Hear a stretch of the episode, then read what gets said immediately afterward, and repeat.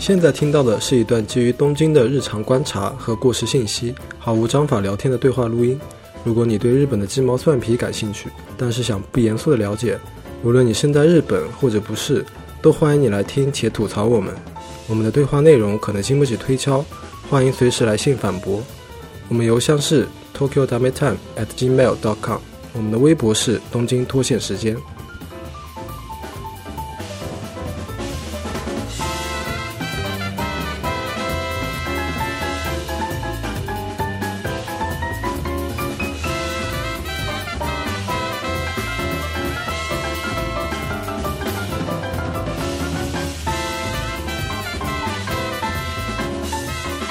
今天参与对话的主要人物有唐一，罗二，周三，还有新来的一位嘉宾。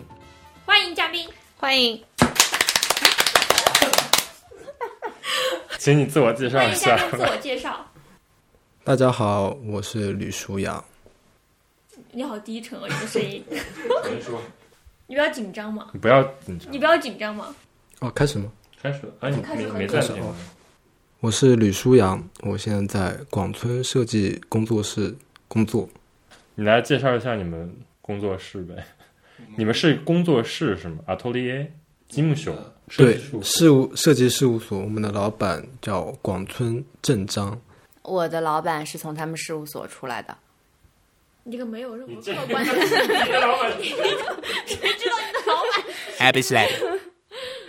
你这样听上去感觉像是一个你家亲戚开的事务所，呃在里面工作。 对的，这是一个抹杀那了个，就人家是的全部大家都是亲戚，不是不是，重来，呃，广村事务所是广村正章他的事务所，广村正章呢最近特别有名的作品就是奥运会的图标，然后就是这位吕舒阳他的工作室他们做出来的，三十三个运动的图标，对，就是竞赛的图标静态版本是我们工作室你要做的。强调静态版本。就是人家的准确，这次的这个最有名是因为它可以动嘛，是吧？就超级变变变的那个节目嘛，最近被大家玩的很溜的那个。对，但是我们是在这个之前，就是本来想聊一下奥运会的设计，所以就请了他来，因为他们事务所有做这个设计，但没有想没有想到奥运会开幕式就是 对把这个拿来做一个梗。对，对，唐一，你对他们设计事务所有什么评价吗？他们设计事务所是日本做这个那种岛式设计最厉害的事务所。你现在是不是也是在一个导师事务所？对我现在工作的这个事务所，老板就是从他们事务所独立出来的。我的老板原来是他的同事，我的老板的老婆是他现在的同事。他是日本设计伟人田中一光的弟子。田中一光是谁啊？田中一光是无印良品最开始最开始的那个人，就是日本的第二代的设计师，然后做过非常多给日本特别脸上贴光的作品。这是个单牙，但样是什么？脸上贴光，田中一光。 h a p p y slap，但是我就是我知道的广村就事务所，他们做了很多有名儿的建筑的那个导嗯嗯，一般就是比如说那个卫生间的那个男和女啊，就是或者说他那个比如说什么什么图书馆，然后那个字体什么都是有设计的。我觉得在日本就是每个地方都会有这种细节的变化嘛。然后查了一下，就是基本几个比较有名的建筑都是他们事务所做的。对，日本特别的细分，因为可能国外的很大的工作室呢，嗯、好多他们都全部都就什么都做，对，就是比如说建筑有的建，比如魏延武他就自己有自己的平面设计。对，嗯、有些它不仅是建筑事务所，有的平面事务所，它可能它可以做这种导视，它又可以做平面。然后呢，我就发现日本有很多事务所，它就专攻导视，而这些专攻导视的很多事务所呢，都是从他们这个事务所独立出来的，就都是就是，所以我老板就是从他们事务所独立出来，然后也有好几个现在在日本还挺火的。事务所也都是从他们这儿独立出来的，还有谁啊？还有那个六弟的木柱也，木柱野张吾，也是现在在国内也开始火起来了。你在你们事务所做了什么项目？我在公司做过，基本大部分也都是导师的项目，比如说有那个 Loft 的，在去年有在中国开了两三家店铺，都是我在负责做。然后在日本的话，那个九 H 的胶囊旅馆之前在横滨新开了一个新的项目，就是他把那个原有的过去老的一些已经经营不善的那些酒店，把它重新改造成一些新的酒店。胶囊旅馆，这样。但 Nine Hours 去年倒闭的特别多，有没有人去住？没有人来。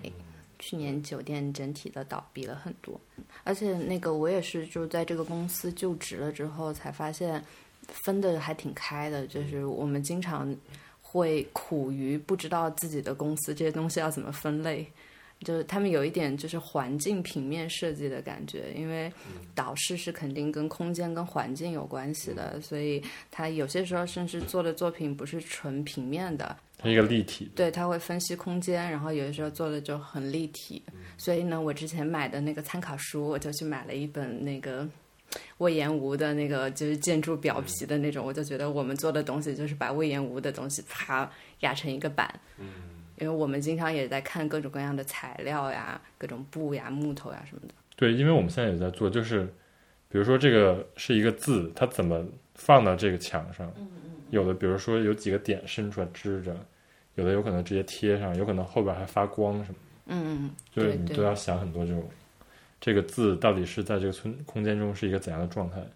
对对对，所以就这个工作以前可能是建筑事务所在做，然后平面事务所不是那么专业，就现在是就从这个中间独立出来的这一部分。所以你你现在这个事务所也是在做这个，我现在事务所叫北斗，叫北斗，对，然后我们我们老板之前做的是跟就是水族馆类似的，然后有些酒店的前面的那个数字标识，听说加班挺多的样子。我们今年也是因为那个疫情的原因，其实工作减少挺多的。哦像那种大的建筑项目，很多都是可能疫情前他说，比如说二三年要开业这种，嗯都延期，都到现在都没有消息，很多项目。哦就是一时半会儿不开业了，所以你们就也不用做这些导师了。对对对， OK，就我们都是和那些建筑建筑公司，很紧密对结合对对，他们延期，我们也延期。对对对，因为我们因为我们公司也是做建筑咨询的，就是也有一些想跟一些平面设计师合作的，后后来就可能因为削减预算啊或者怎样，就是就觉得可能找一个独立设计师更便宜啊，有的时候就会可能就不找事务所了。好卷的谈话呀！ Abby Slabby。你之前工工作就是疫情之前，你是不是每周六都要上班？对，之前我听说是基本上一周上六天，然后一年里面大概只有五六次可以休到双休。五六次双休，对，然后之前他们是所有人都是一起在公司吃晚饭、吃中饭，然后晚上半夜可能坐中电回家这样。就我在那边工作，我最开始是就是我们是七点下班，然后我就我就差不多七点半就走，因为我们是三个小公司共用一个工作室，另外两个小公司他们一般都走的比较早，就员工走的比较早，老板都留得很晚。然后呢，我就慢慢越做越晚，就是可能任务越来越多，我就越做越晚。然后呢，我有一天留到了十一点。然后我就发现我邻座的那个男孩子轻车熟路的从他那个包里掏出一个面包来，然后就开始啃了两口，就把它放了回去。哇，我就觉得真是老手，让他学到了。然后我基本上没有一次，可能有一两次吧，就是大概是十嗯留到了十一点半，那个时候我可能是公司倒数第四个走的，这是我的就是 最高记录。然后有一次老板也问，他就问我你中电还行不行？我说我还行。然后也是我旁旁边那个邻座小哥，他在十一点四十五突然拿起书包，拔腿就跑。就飞奔赶去中介，对，天呐，然后也没有加班费，没有加班费那。加班是为了什么呢？是哎，我就不知道我们是做不40完吗我我哦们操有四十五个小时的加班时间，但是我觉得他们明显超了。就我觉得但是也没有任何有人有有怨言。对，没有人有怨言，而且整个公司你们是不戴，你们上班也不能戴耳机对吧？我们老板不在的时候是可以戴耳机，啊，就是我我周围嗯的人他们都不戴耳机，然后就是也也没看到他们在偷懒，就是全部都在那嗯里硬画，呃就从头到尾什么叫硬就是化干坐着画，但他那个设计有因此变得更好吗？时间因此有变多。因为设计本来你就要花时间嘛，然后还有就是因为你们是一起吃饭，我们是绝对不会在一起吃饭，就大家会选不同的时间去休息。就算在公司的那个位置，就在公司里面吃饭，大家也会挑完完全全超级错开的位置，不发生一句对话。这样的吗？这样这样你觉得是舒服的吗？我倒无所谓，你们好注重氛围感，我还以为你们这种是最不注重氛围感的。我觉得就随便一点应该没有关系吧。随便一对点呀应该也是没有关系，但偏偏所有人都来的比我早，走的比我晚。这个真是有点吓人。你们事务所没有这样吗？我们我们现在中午都没有休息时间，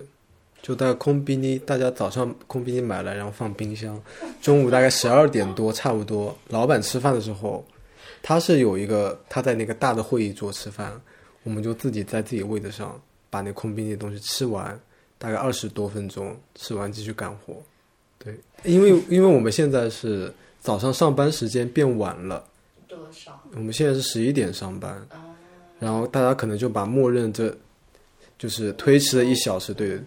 用在午休上面。你们十一点上班也不需要午休，十一点上班还要午休一小时，也太吓人了。一般如果没事特别忙，没有特别特别忙的话，大概八点左右大家都会开始走。我们是，我们是十点到七点，所以是一样的。但他们午休时间只有二十分钟，我们有一个小时，在比什么？在在比这个设计事务所的现状。 Abby Slabby. 好，那我们就说回来，说到这个奥运会这个土标图标，在日语里边叫 pictogram。嗯，pictogram 好像是一个日语加英语词。嗯，应该本身是英语词，但是没有对应的中文。为什么只能翻译成图标呢？我感觉图标就是又对应 icon，又对应什么 logo， pictogram 应该是专指有人的，是吗？嗯，是。然后日本人会叫那个小人儿叫 pictosan，、哦我还专门看过，就买过一本书叫 pictosan，然后就收集了各种各样好笑的小人儿。就是那个人就是是一个圆形的脑袋。对，OK，所以就是比如说卫生间那个男女也是 pictogram。对，OK，其他的那种图标应该就只能叫 sign 了。 对，每个人叫法也不太一样。像我们的话，可能有些，比如说，呃，比如图书馆、美术馆里面有一些特定的，比如说展示陶瓷的展馆，我们可能会画一个像陶瓷一样的，那个也会叫 pictogram。嗯，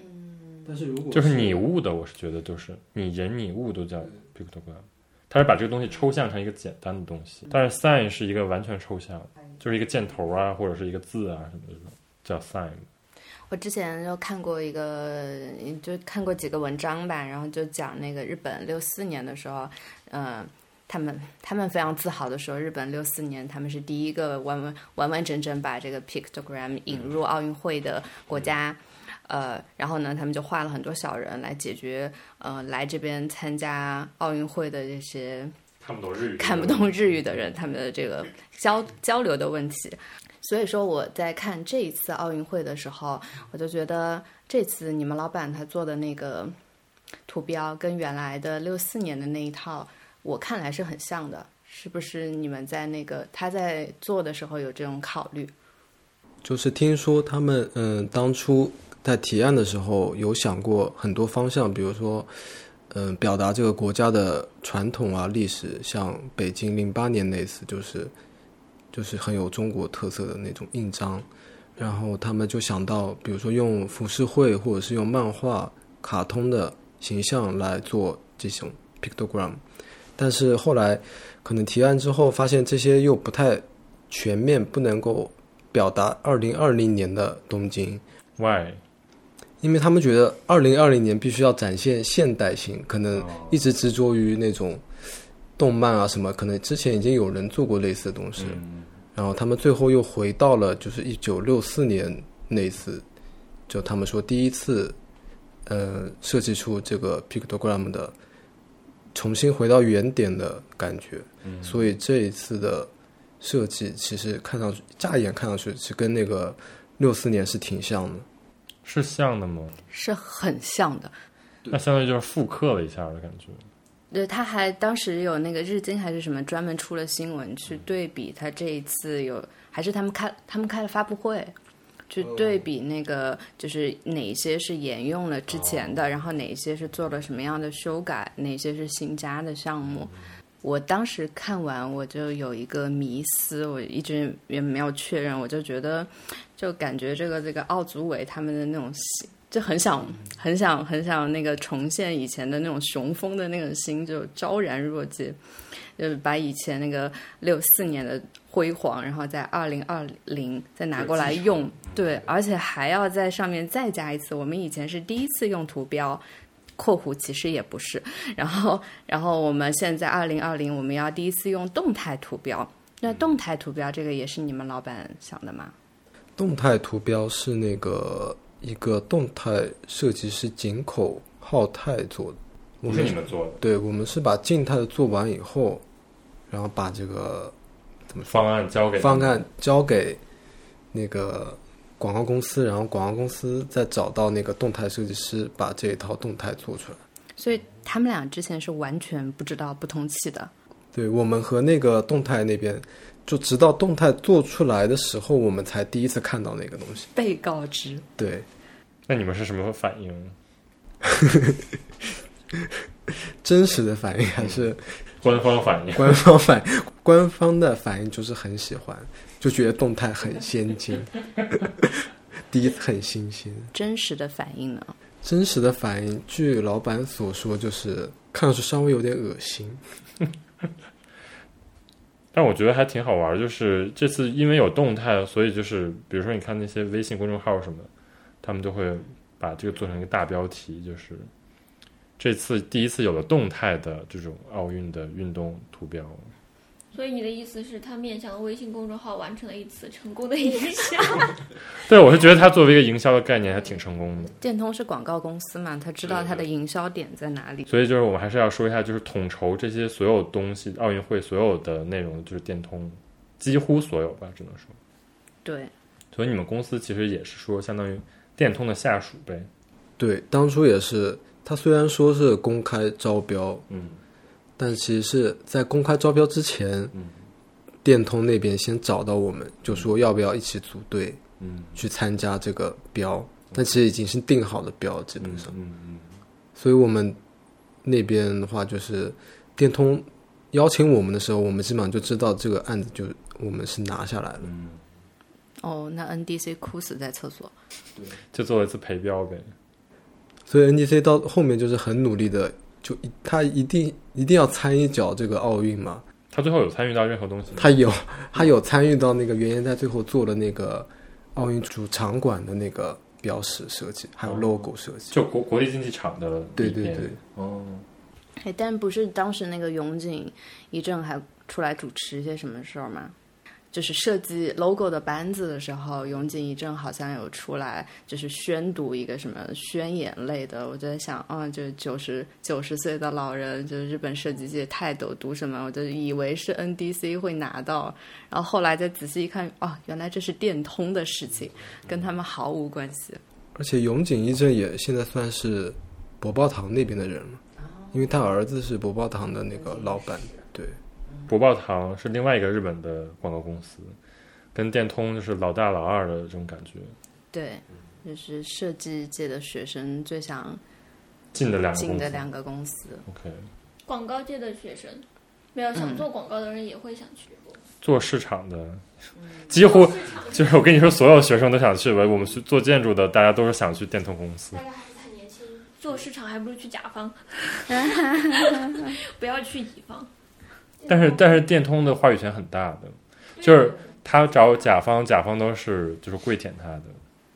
因为就是电通跟博报堂，比如说在这种像我们这种不做设计的看来，就是一个能够发挥他给你的那种宣传词，就感觉能在那里挥洒你自己的创意，把你自己的灵感发挥到百分之百，这种嘛。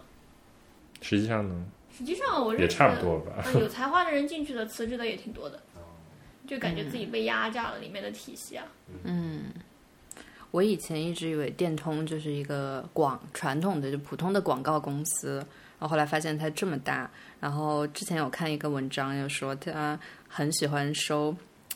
这种行，就各个行业的巨头，它并不是只招只招设计师，然后它里面还有好多不同的不同的团队的样子。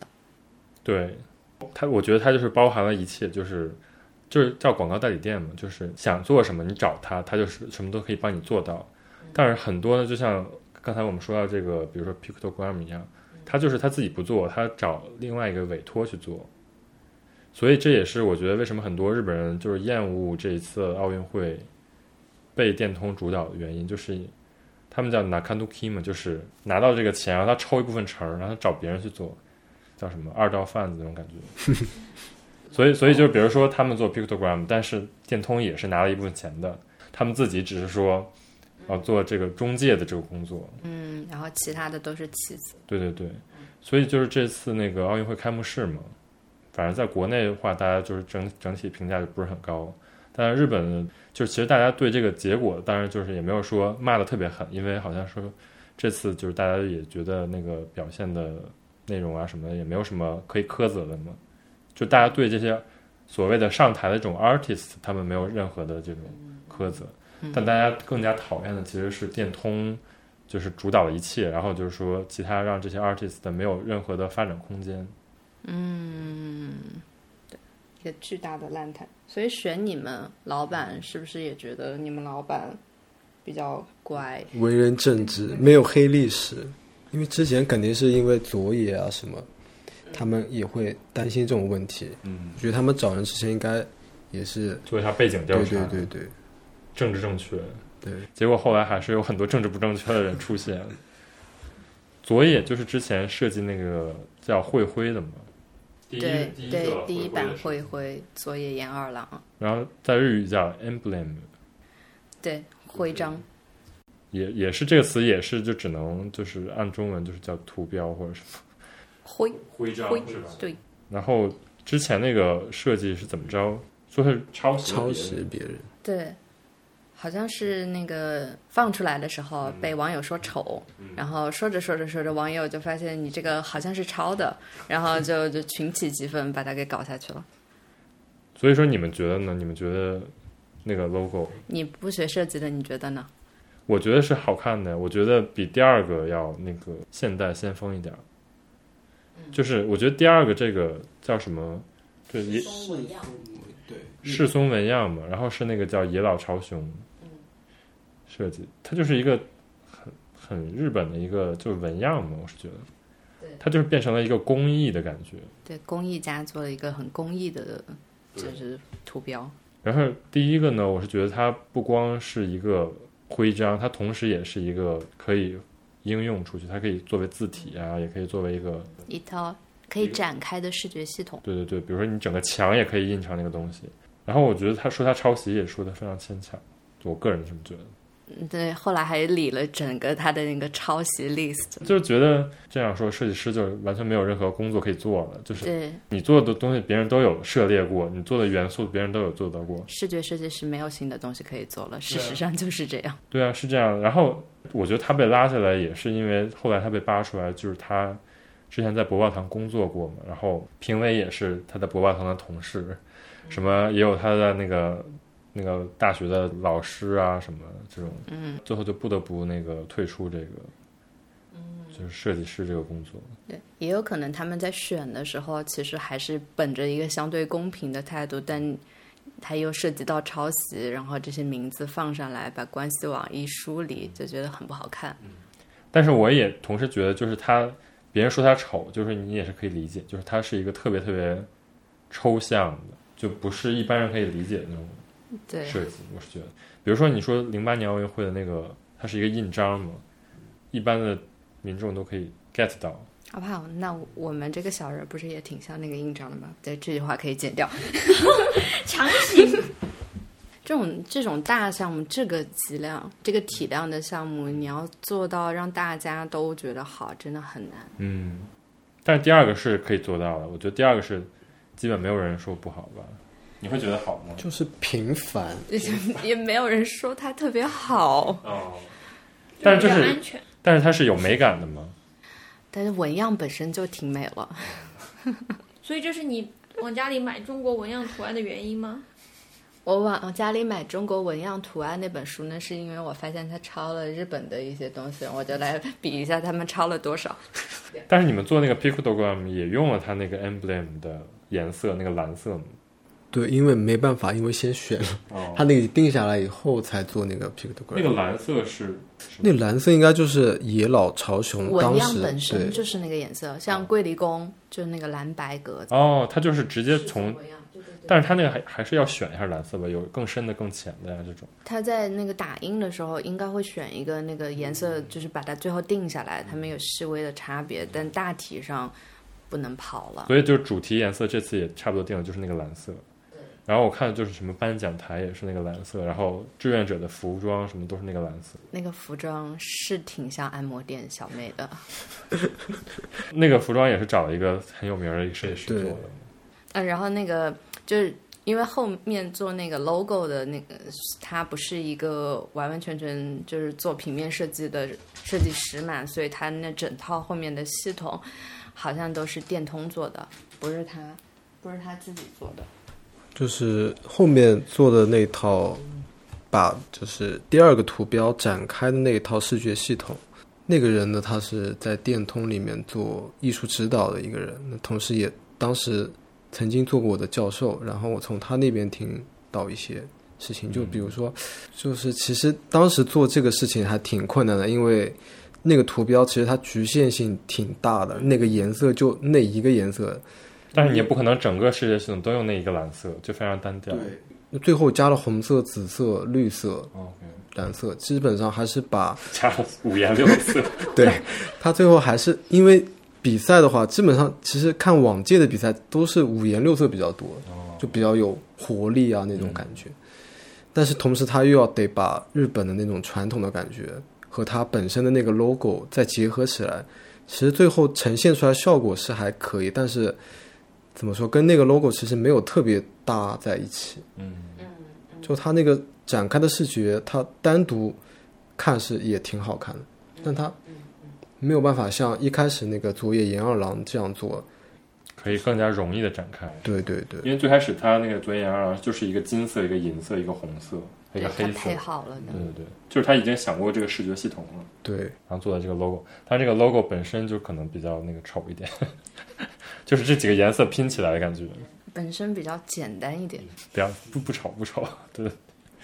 然后我想到还有一个问题，就是第二个 logo，它其实当时它选那个字体，嗯就是一个叫 D I N 的字体，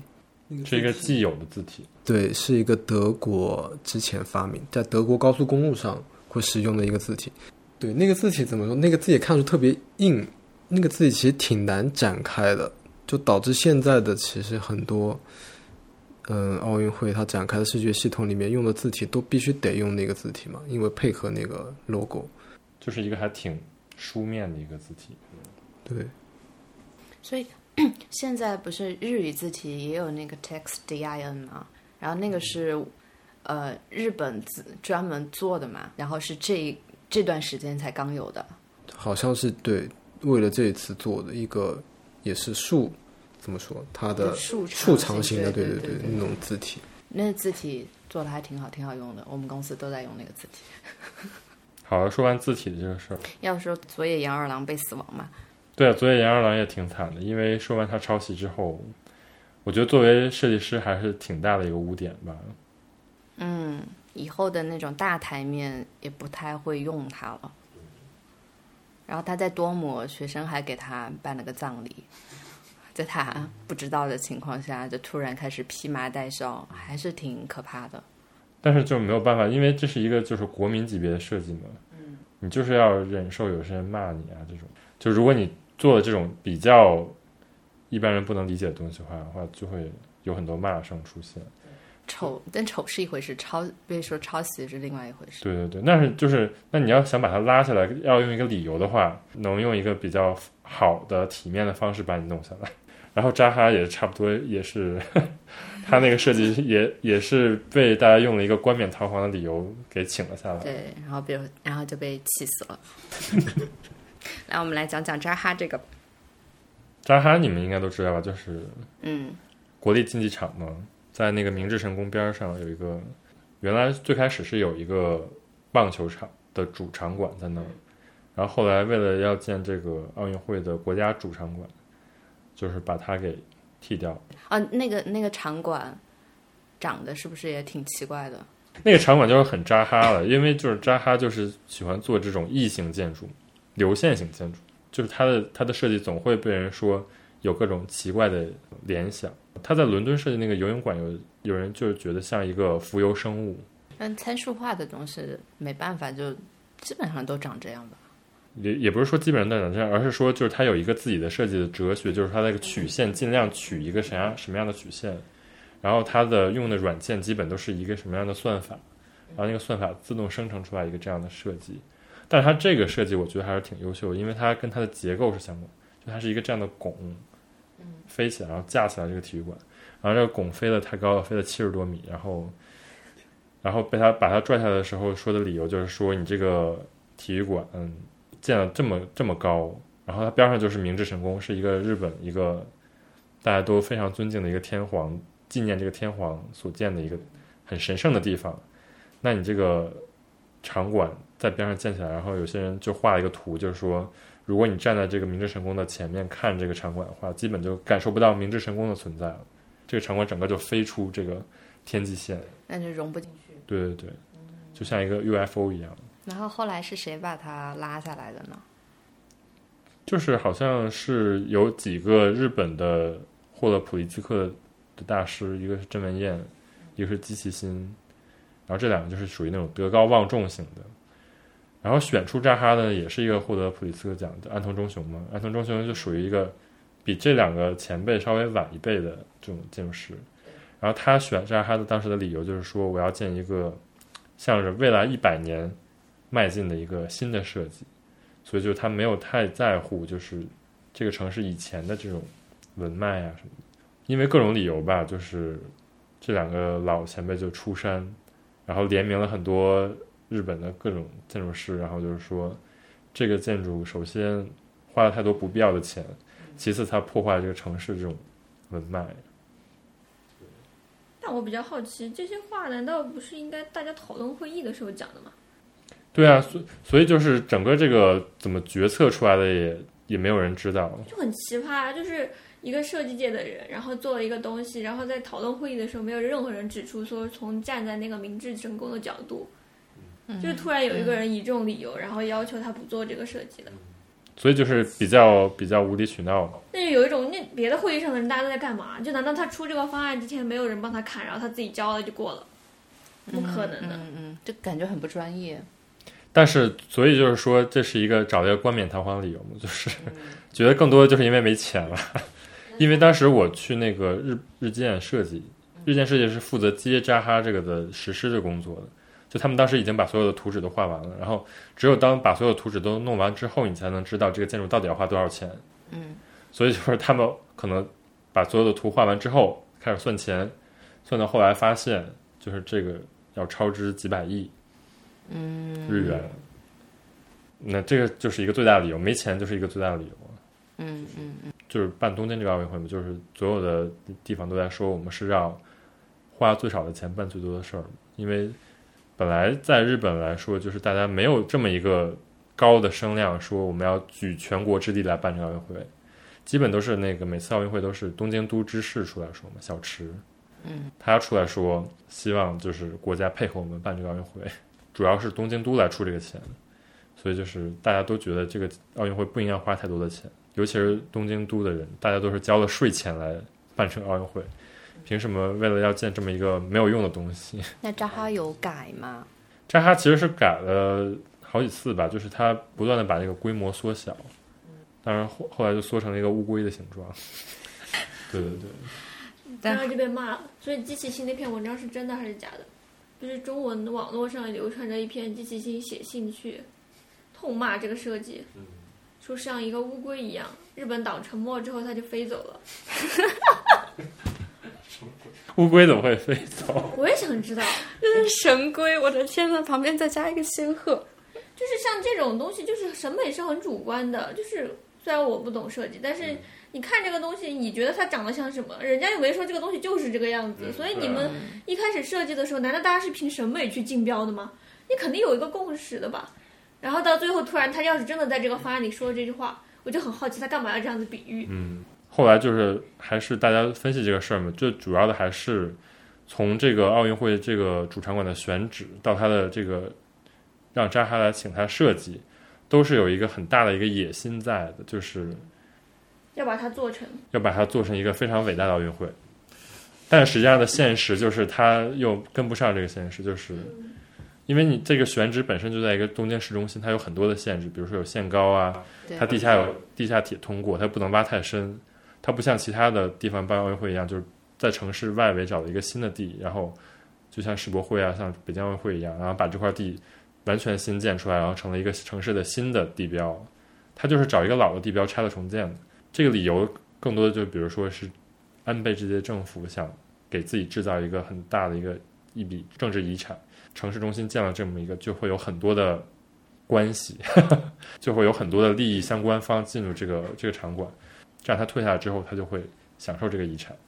那我觉得可能跟城市变革也有关系。嗯你看六四年的时候，不是那个时候他们专门修一条公路嗯来帮助这个奥运会，然后同时东京为了申申办这个奥运会，他可能还做了那个新干线，然后嗯整个城市的规划都随着这个奥运会而改变了。对，那只能说代代木也现是在嘛，对啊，那只能说现在他做这样的一个设计的时候，整个城市他不会再为这样的一块小地方，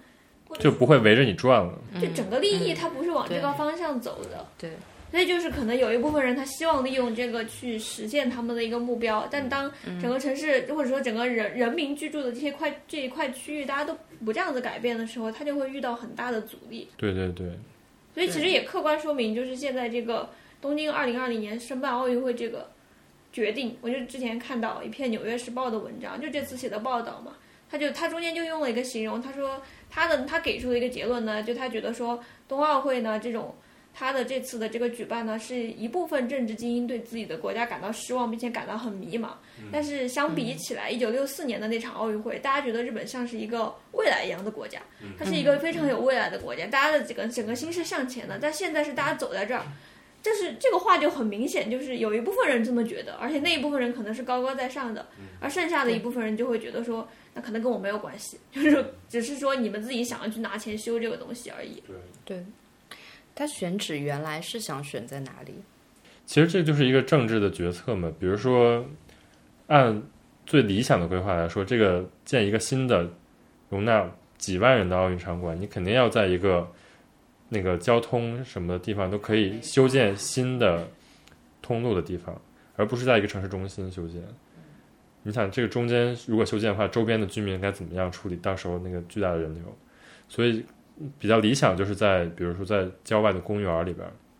建一个这种奥林匹克区，然后把几个场馆放在一起。所以说现在那个其他的场馆嘛，比如说游泳馆啊，然后网球馆都是修在那个有名那边嘛，因为那边本来就是城市的填海的预留区，那边现在就是因为奥运会建了很多新的东西，它原来都是一片那个荒芜嘛，不包括奥运村什么的也在那边。然后就是比如说修了场馆之后，那边变得更加宜居，那这样这个奥运会才会给你这个城市有更多的贡献。嗯，但是主场馆又完全不在这个区域，而是在另外一个城市中心，所以就是显得非常的突兀。正是因为它在这么中心选的话，它也有很多的，比如说这种文脉问题，啊比如说它也不能修得太高，它也不能挖得太深，这种不能建得太大。那扎哈就是这种顶级的设设计师，他就没有办法参与到这种项目完全的发挥。但是政治家又希望他有一个更大的这种视觉冲击力，那就是一个完全矛盾的结果。我是觉得是这样。他本来完成的那个是挺好的。哎，那你说他们找安藤忠雄当那个主席，是不是就是留了一手，等着如果扎哈这个超预算了，就可以拿更比他老资格 的机器新来压他？ 律师函过来了， 正在前来的路对上。啊，你原来就找机器新来选，那安藤忠雄去抗议，就觉得对，就是肯定他就是要选一个新的东西，他不可能找这种老资格的人来选。啊、也是对，那我觉得放在任何国家也也一样，你如果找那种那种老教授来选，那也选不出鸟巢，是吧？就是这个道理，我是觉得。嗯嗯嗯。但也没想到日本建筑师大家斗争这么厉害。这个我觉得还是有后来有利益把那个老老建筑师推上去，就是说你们来反对更有话语权， 而不是说那几个老建筑师就是没事闲的，就是我就是要来谁反分对。工开心，对啊，就是对于他们来说也轮不到他们设计啊，是吧？我就觉得很匪夷所所思，而且表表示这种感觉就有点像那种权威出来，嗯，就是表达一下意见，然后下面大家都一呼百应。而最后非常政治正确的选择了威严五做那个，魏延武那个真的是就代表了日本最保守的那种建筑设计。啊，魏延武的点评有了，呃，魏延武跟伊东丰雄两个人比稿是不是？对对对，最后就是两两个日本最新的最牛的日本建筑大师选，然后一个是白底，然后中间一个红心儿，象征着日本国旗，就是伊东丰雄的一个设计。 然后威严武这就是用了木材，展现了日本的这种木材的传统。那最后就威严武赢了。很伊东丰雄其实那个也有木柱子，就两个都是木木的，就看就看谁更加跟环境融合嘛。就是确实 V N 五那个，你现在走过去，它非常不突兀。你不觉得它是一个完全全新的一个体育馆？就是觉得它上面有种了很多树啊什么这种。这不就是他的风格吗？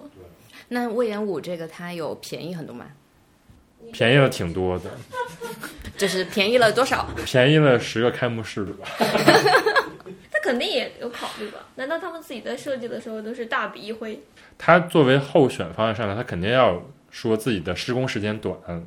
便宜，以这个来披露政治家。就相当于政治还是有两派，要不你就是特别新、特别壮观，要不就是便宜快。然后，但是后来还是因为造这个那个场馆，好像那个施工的那个地方有很多人自杀，就是因为给他们压力特别特别大，他们的就是每天基本只能睡两三个小时这种。但是后来又延期了一年的感觉。对的。对呀、那那他跟扎哈那个比呢？刚刚说的那个就是切面不是一样，然后让他很生气嘛？对对对，扎哈后来还特别生气，就是其实你在这个地方你要设计一个体育馆，那你也基本只有这么一个方法做这个体育馆本身。那个体育馆本身其实就没有太大的体量上的变化，只是那个屋顶变低了而已。所以后来扎哈生气就是在于，那你你说它可以缩小，但是它其实也没有缩得特别小，而且你还把它的那个场馆的容量也变小。那你让我把场馆的容量变小，我也可以变得很小啊。 对啊，然后那你这个意思就是说，那你最开始就不要选我， 这种感觉，就是我觉得搁谁应该都会很生气吧。嗯，那这个真的是各方利益角力。那这一次开幕式这种狗血宫斗剧，感觉也很像。就还是两方面，一方面就是想用年轻的，想用厉害的；对，一方面又是很保守的，想用传统的，又要便宜的。然后又把他斗，然后就把年轻的斗了下去之后，没想到自己的黑料又把自己给弄了下去。这个就没法儿怎么说呢？这说明这是日本社会的缩影，就是它太顽固了，就是它的上部分部分太顽固了。年轻的活跃不了这个社会，很多地方都有啊，就是这个在每一个行业都有啊，就是一个特别主流的、特别顽固的声音在上不面。仅是这个你所谓的这个设计的这件事情，然后广告肯广告界也是这样子的，电视行业之前毛四也聊到过，也是这个样子的。就你这种文化行业也是这个样子的，就哪有哪个行业不是这个样子的吗？感觉好像你再延伸到别的领域也是差不多的，然后你再说的严肃一点，像政治的这政治界也是一样的，甚至政治已经到了就是年轻人大家就就就是那种感觉我根本就动不了这样的一个社会，我也没有任何的意见，就随便你们，就是这种感觉。那像就比如说社会上大家的那种关心，年轻人觉得很多事情跟我没关系，就像你疫情这些东西一出来，年轻人会觉得那就是疫情就疫情嘛，我自己玩我自己的，跟跟你们关系的那些事嗯情并没有什因么为，我也改变不了什么，这种就反正是跟我没什么关系，先把它从我的生活当中摘出去，就是分分裂的很严重嘛。但是你要真的是想做点什么，年轻人呢，又因为上部分太顽固了，他又改变不了，那就是永远都有两股力量在斗争嘛。所以我觉得它只是整个社会很多东西的一个缩影，只是在奥运会这件事情上爆发出来了，所有利益都在同一件事情上。然后关键是这件事情让我觉得特别日本式的好笑的地方在于，就是他闹的，就大家都觉得很难看，但是你觉得这种事情不应该在现代社会里面出现了。就现代社会的人，大家应该很聪明的把这种难看给压下去。但日本这次就是闹到女性吧，这边她也闹得很难看。对对然后那个骂渡边直直美是，就是说她像个胖，说她是个胖子的那个预案闹出来之后，对闹的社会就是非常的，就大家都是觉得说，就是这种东西怎么会在这样的一个地方出现，它还是出现了。嗯。然后你在别的就是开幕式的这种拉垮，然后昨天那个新闻是真的吗？北野武被拘留的那个新对，闻应该是假 的。嗯北这北野武，他要是被抓，这个事情就感觉非常的那他可能要他可能要去告法庭了，我觉得。对嗯，我看那个新闻，就看他们那个开幕式之前的那些，就是更新换代的那些新闻，就觉得这个戏里面各种各样的政治不正正确的元素都齐了。男女不平等，然后又要身材歧视，对，然后就是就是各种各种霸凌，然后对女性的啊、对弱者的啊，就什么都有了。然后对，然后他还非常这样的子运，就是他还像一个画布一样展现在你的面前。我觉得在疫情这一年，我在日本学会的一件事情就是看他们各方吵架。嗯就是今天权威可能戴着面具登场了，然后明天就面具被撕下来了，他就开始跟对那种小人打架。然后你以前觉得权威跟小人是不会打架的，就总有一个人把那个遮羞布拉起来，现在是没有人拉这块布了，就是这边吵完那边吵，然后吵完之后全民嘲笑。然后嘲笑完之后，这个社会也没什么改善。对对，因为嘲笑的人他就是他觉得自己改变不了这个社对会了，对但对是他只完能全嘲是笑看戏性的。我们要不要再说稍微就是快速的说一下他们这个流程？就是对他。们怎么吵架的对，流就程。第一个就最开始的那个导演组的嘛，他其实是非常有野心的，他就找了不同跨界的这种所有地方的非 top，常厉害的人，对，比如说有那个比如说有有谁，知名林琴啊，有那是一切要 Miki 回到 Koi 啊冬奥会的那个片子，就是东啊京，里对，哦约八分钟那个片子，那个是最早的团队。里约奥运会那个时候，东京八分钟一开始那个团队，那个团队本身是要做二零二零年开幕式那个团队是吧？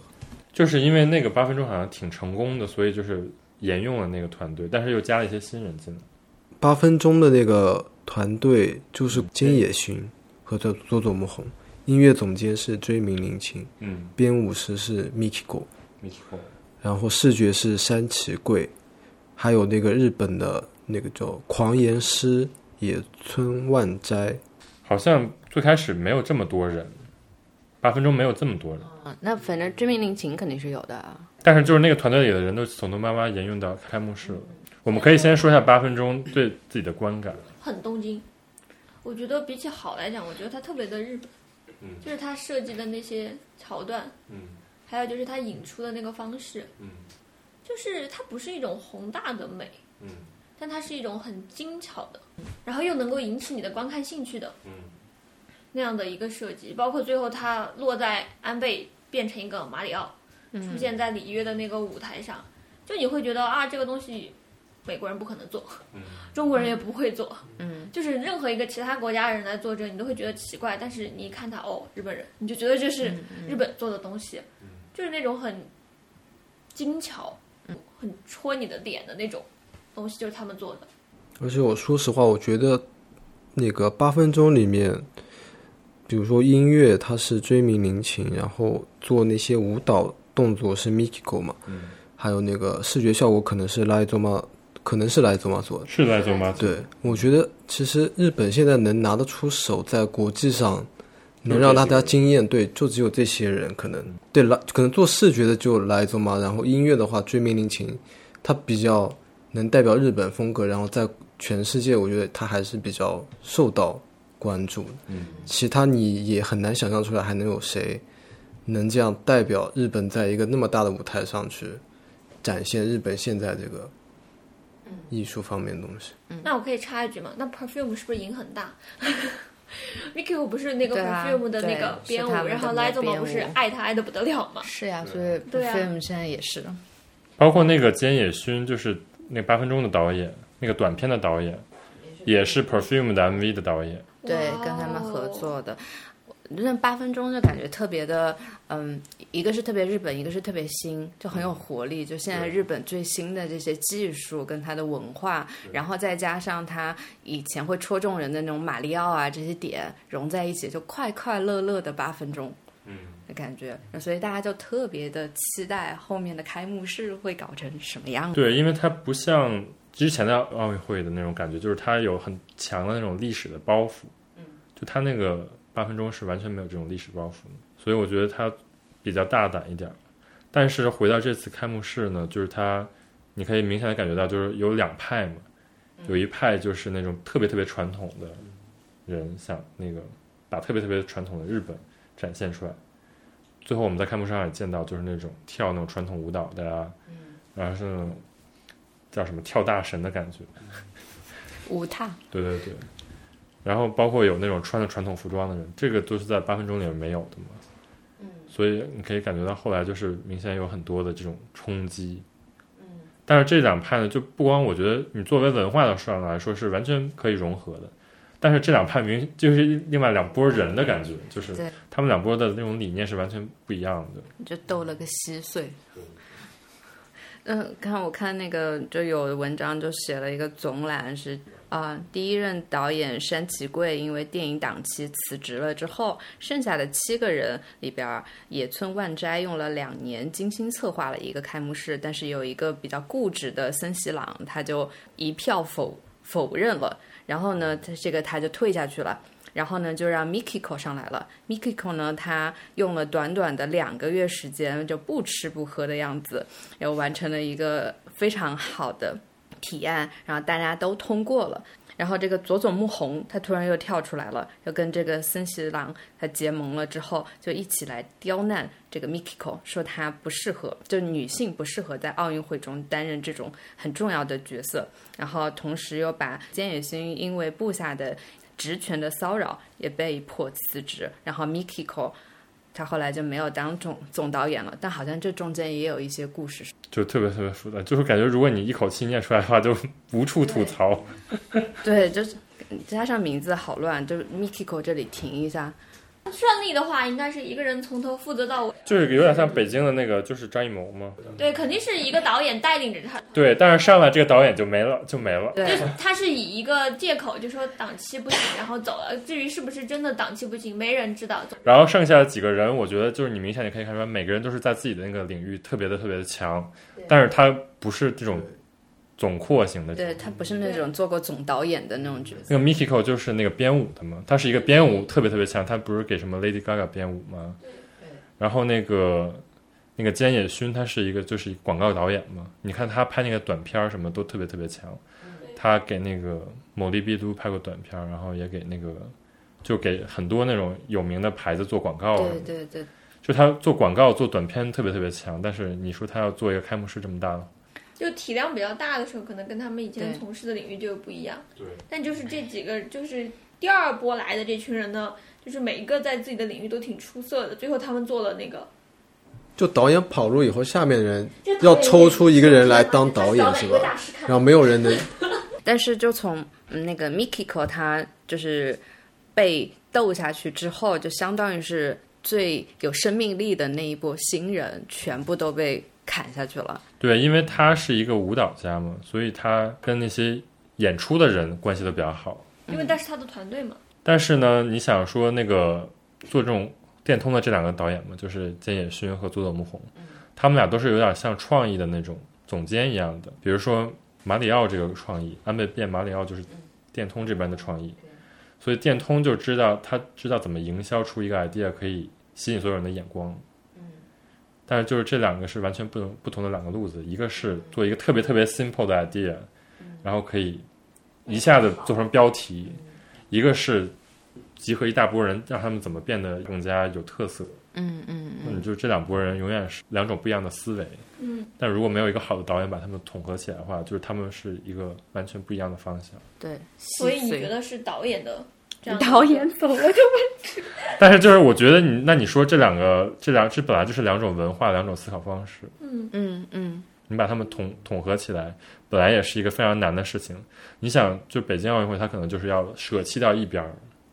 对，而且它需要一个很强大的政治执行力，但是就是日本是没有这么强大的一个政治执行力。我觉得电通已经算是一个非常大的一个公司了，但是你想想，就是它里边还是有内斗，比如说 这两个导演下去，一很明显，一个说是叫帕瓦哈拉姆，一个说是就是渡边直美的那个那个体验了。这两个明显就是公司里边内斗的，就是把他俩拉下去。嗯，确实是，对，你想帕瓦哈拉这种东西你都没法界定的，就你要解释一下意思吗？好啊好啊，就是职权骚扰，就是在日本，在日本属于跟 s e k u h a r a 一样，就是属于跟性骚扰是一，对，就属于那种叫什么一票否决吧，就像就可能还有日本的那个文化吧，就因为他们上下级的那个关系很明显，所以当上级利用自己的权威对下级施压的时候，就你在任何场合，你可能会感觉到你的前辈、你的上级，就比你高一级的那个人，他让你感觉到不舒服的时候，可能都是属于这样的一类。对，而且就是如果被发现了之后，就是如果你被捅出来了之后，就属于一个怎么说，就是政治非常不正确的一个东西。但我刚才听你在讲的时候，我就在想，这个东西日本又不是第一年申办奥运会，然后他也不是第一年把这个什么班子给组建起，他可能在做别的事情的时候，他也是就是多方力量，然后大家来做一个平衡，来完成一件事情，不见得有一个中央的一个管控的这样的一个角色、嗯就没有这么一个强力的东西。是不是在当年，就是不是可以猜测，在那个年代，他们就以就是这些利益的一个共同点是一致的，对啊就大家都希望通过这样的一件事情来彰显，所以在这件事情推进的过程当中，尽量不会让它爆出嗯让外界觉得非常丑恶的这些东西。但是现在这样的一个时代，可能他们的利益已经不一致了。我觉得很明显就是不一致了。很嗯明显。对，然后就对外界就觉得，但是可能我觉得这种事情啊，就你内内部的人士来讲的话，大家就觉得，哎呀，这些东西可能就是久而有之，不过就只是一块就是朽木烂掉，今天把这个朽木拆开给你们外界的人看一下，我们反正也不觉得有什么特别可怕的地方，早就已经见怪不怪了。那。只有外界的，但是外界的人又觉得自己是吃瓜，就是我看看就好了。你们本来就是这么烂的，就这样子，嗯，就是一个非常吊诡的分裂的局面就出现了。它吊诡分裂的时间点也非常的魔幻，就是开幕式前一天，开究幕竟式是哪个大前师三算的天？我想知道哇，。真的，这个这个感觉就是需要有大师过来解释一下这一次东京奥运会到底是哪个什么天时地利人不和。哪哪里来的气流，对，就是不对哪哪哪一个地方的那个风水不好。哪里过来的风， 不吹没吹对，我之前有看那个他们六四年嗯嘛，六四年是圣剑圣，然后龟仓雄策，然后他们就第一批那个设计师，就是感当时 NHK 后来给他们做了个纪录片，就是感觉他们就是完完全全就在圣剑圣的领导下，然后大家都非常积极的、认真的在做事情，这真的是很不一样的感觉。我觉得跟还是跟哎，跟当然零一八个年可以时代类比，但但我是觉得日本就是这一点让我觉得特别的，怎么说呢？觉得说有一点有意思，因为就是国家在强大的时候，大家都会讲讲究文化，讲讲究霸权，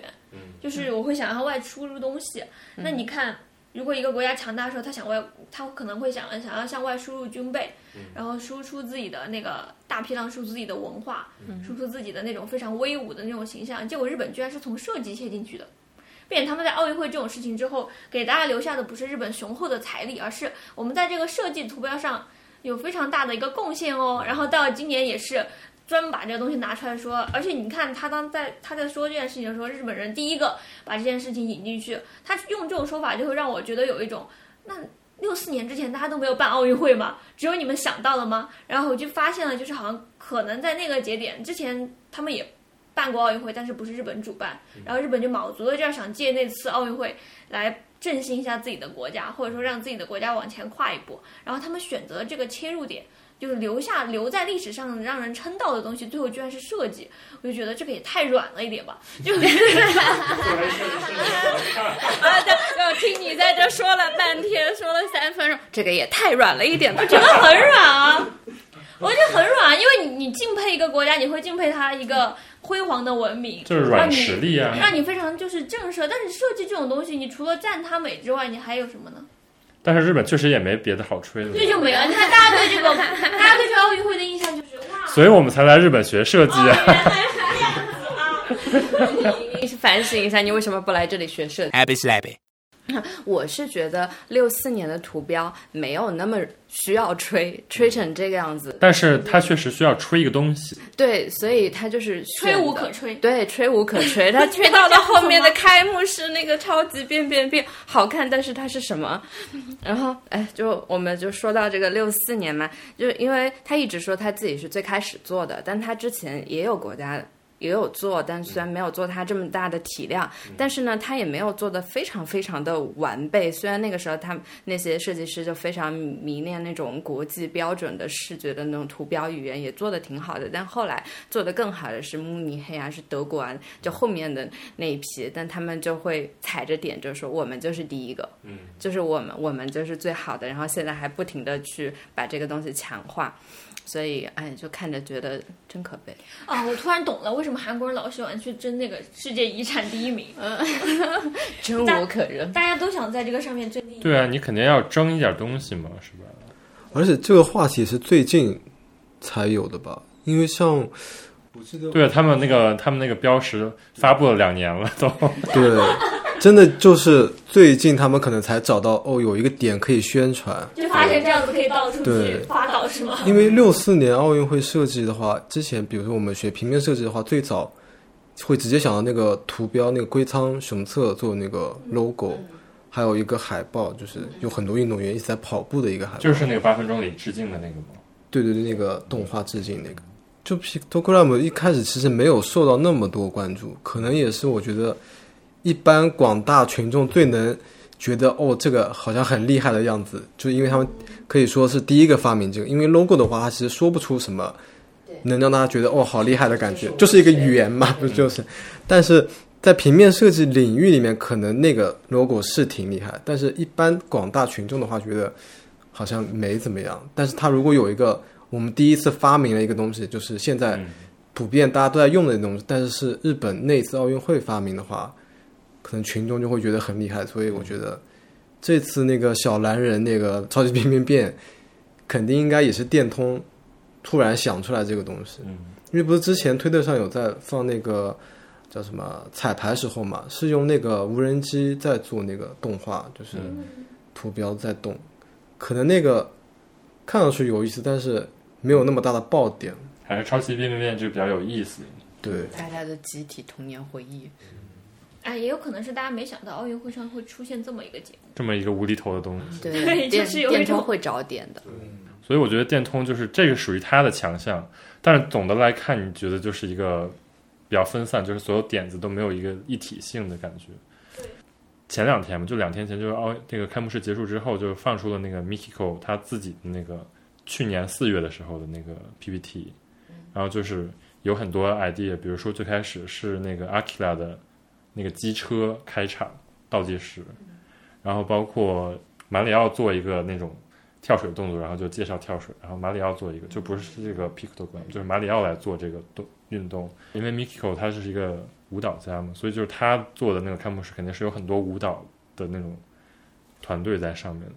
所以就是很明显就看出就是两种不同的思考方式。但我突然在想，啊就是他那天用的最终的那种呈现形式，它的成本是对着电视而言的，嗯因为这一次的奥运它是无观众的。当你有观众在现场的时候，你可能是需要像我们很为什多么的这种演员的，对，就是有一种宏大的想象，就是包括刚才说为什么没有想到他会从这么小的角度切进去，是因为在我们印象当中，这么大的一个活动，你应该做那种很大的东西，你突然给了这么小的一个，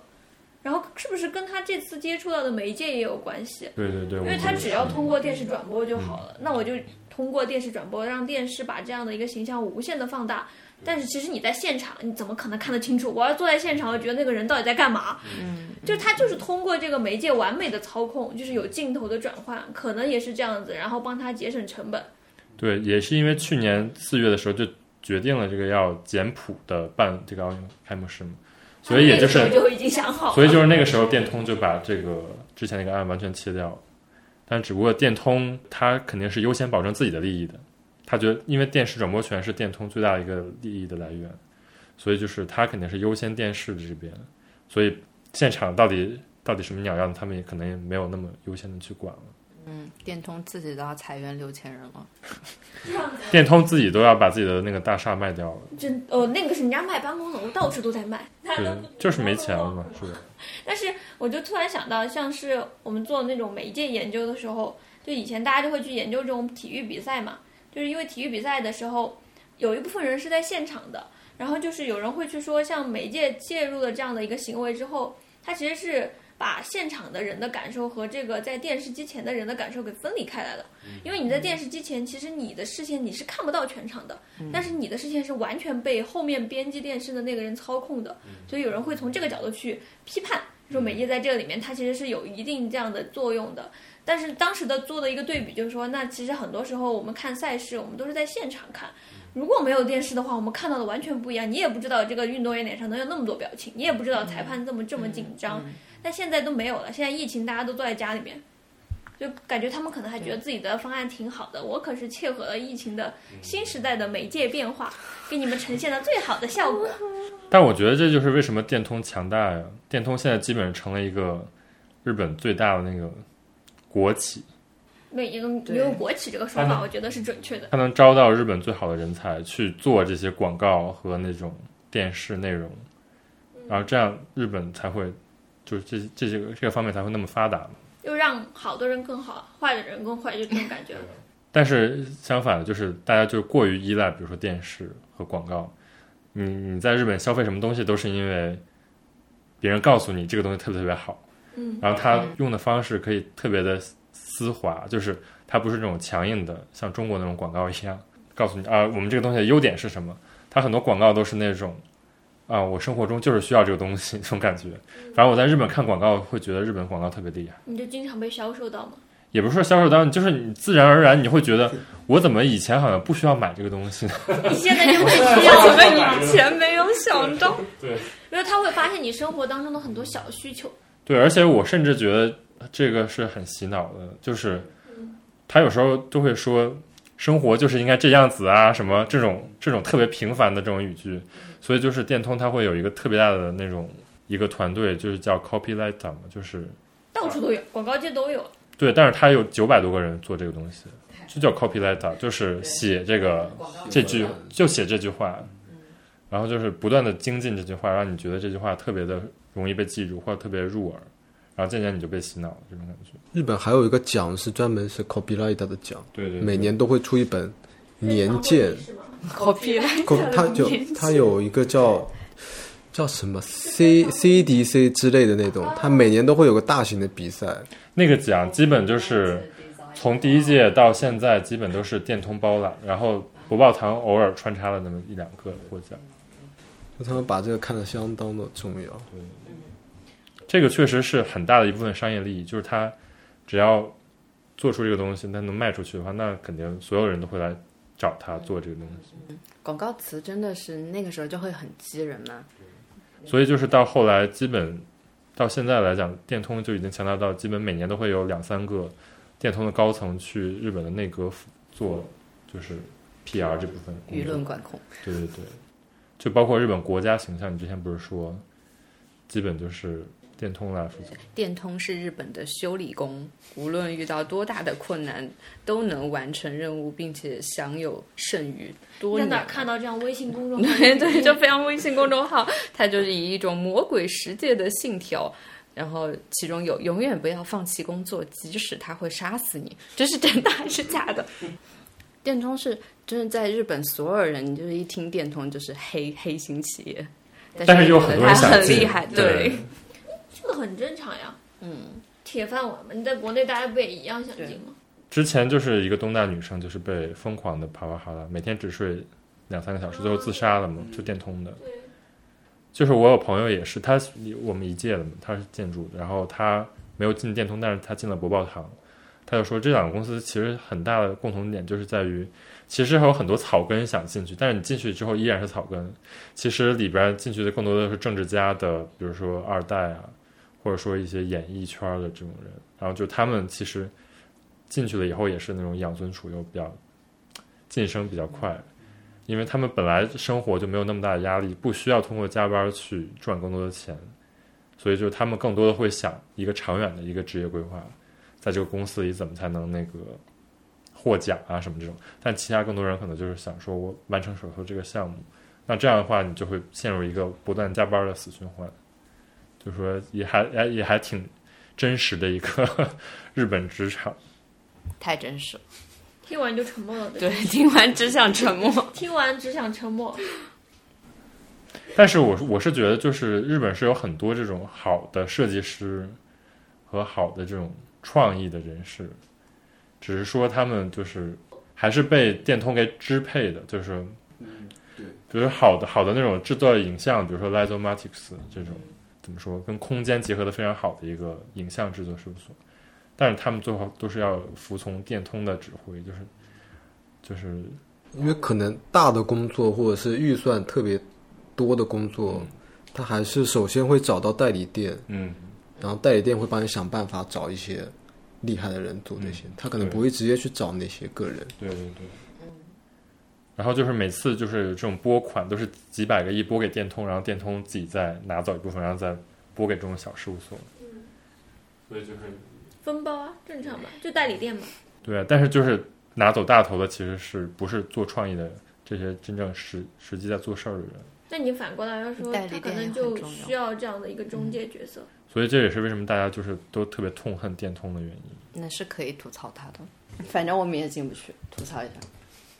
对，哎呦，他把所有政治正确的点就放在了开幕式，然后他前面那些那个火炬手，然后我就觉得就类似于在看《感动中国》然后还是挺好哭的。他入场的时候，那个举旗的人都是男女，必须要同时握着那个旗杆儿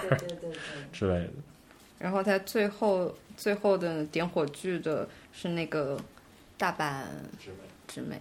也非常政治正确。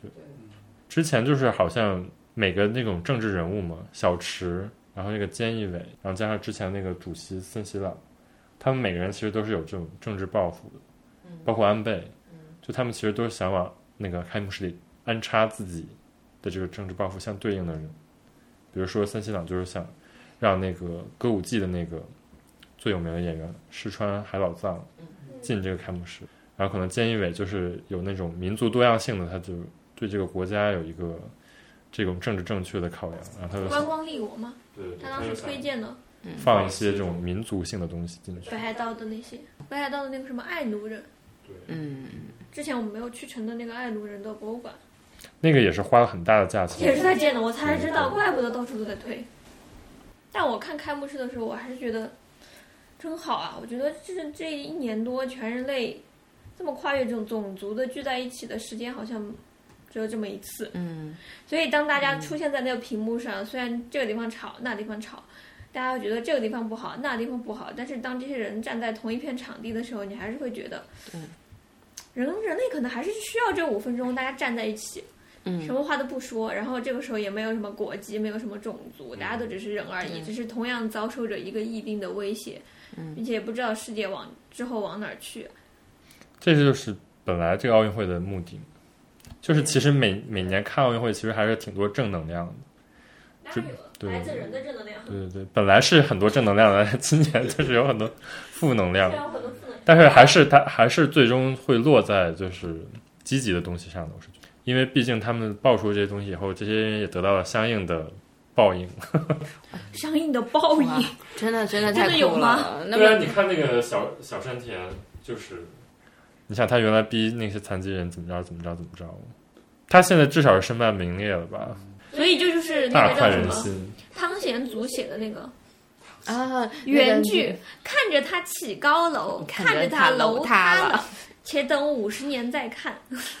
看五十年之后有谁的楼又塌了。对啊，反而你现在至少就是这些发发政治不正确的言的人，都得到了相应的处分。虽然他们还是得到很多利益，但是至少在那个名名气上，至少就是嗯给了他们一定的那个。这个东西就太讽刺，看很多政治不太正确的人搞了一台政治很正确的，就看起来政治很正确哦的奥运会，然后呢，然后奥运会就非常政治正确的开始比赛了，然后下面又有一堆政治不太正确的键盘侠，但是我是觉得，就是将来奥运会这个东西，可能就是不需要花这么大的力气去办了。除了日本，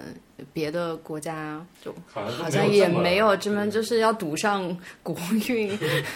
但可能也有他就是他的在这个时代的迷茫，嗯比如说嗯看嗯